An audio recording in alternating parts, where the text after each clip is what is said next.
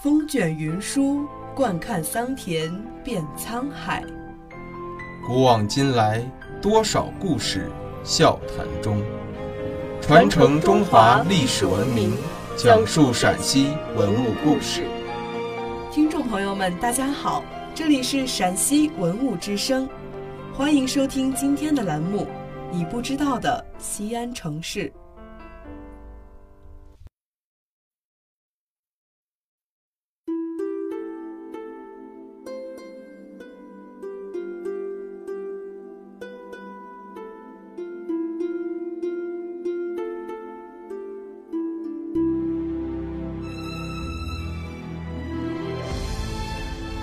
青年路最早分为东西两段，西段叫做九府街，这个名字来源于明朝初年，当时朱赏在西安做秦王，朱赏第九子的郡王府就在此地，所以称为九府街。因为这个说法缺乏史料证明，因此仅仅是个传说。路的东段以前叫做梁府街。因为清朝初年著名将领梁化凤的府邸在这里，故称梁府街。梁化凤是顺治年间的武进士。顺治十六年，郑成功率大军攻打崇明岛，梁化凤带兵抗击。不久，郑成功率大军攻破镇江、江宁城，梁化凤率本部三千人马赴前线支援，与江宁清军共同打败郑成功的军队。梁化凤战功显赫，被封为江南提督。康熙皇帝巡游西安时，还专门看望了梁化凤。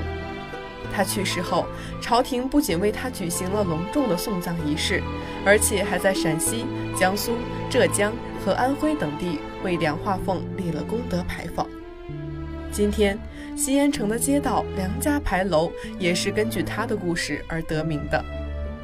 梁化凤的后人也保存了大量皇帝的圣旨，但在文革期间，这些文物大部分被烧掉，剩下一部分圣旨被转送外地，或是埋在地下才得以保全。一九四七年，九府街与梁府街因三民主义青年团陕西支部设在梁府街公字五号，所以这一整条街改名为青年路。青年是所有梦想的追逐者，每一场酣畅的博弈，是初生牛犊的豪情。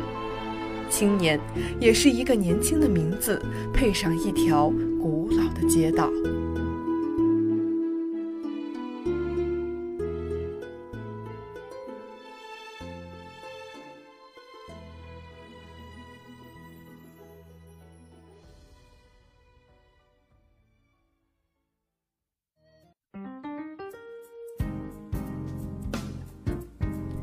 感谢收听今天的陕西文物之声，更多往期节目及相关文物动态，敬请关注陕西文物之声官方微博或登录蜻蜓 FM 收听。